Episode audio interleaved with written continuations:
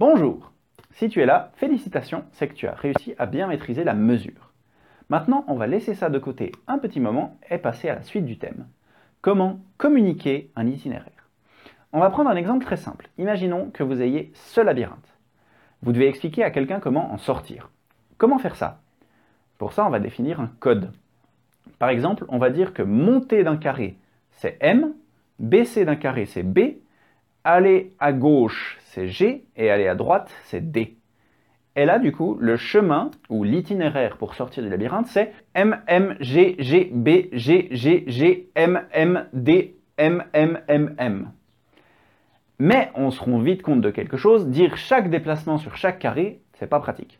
En fait, c'est comme si on faisait ça. Hey, excuse-moi, est-ce que tu pourrais me dire où est le cinéma, s'il te plaît?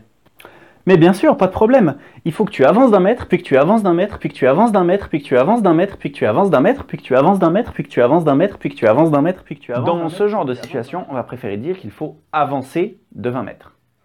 Et c'est exactement ce qu'on va faire pour ces labyrinthes. Au lieu de dire chaque déplacement individuellement, on va dire à chaque fois le nombre de carrés qu'on fait dans une direction.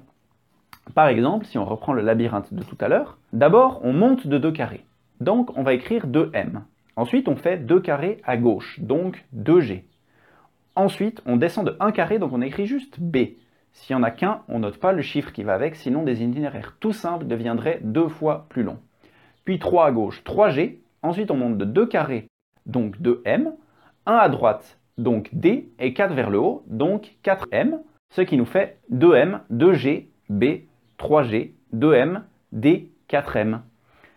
Et voilà comment on va expliquer quel chemin prendre pour sortir de ce labyrinthe. Maintenant, en gardant bien ce code à l'esprit, vous pouvez commencer l'exercice suivant.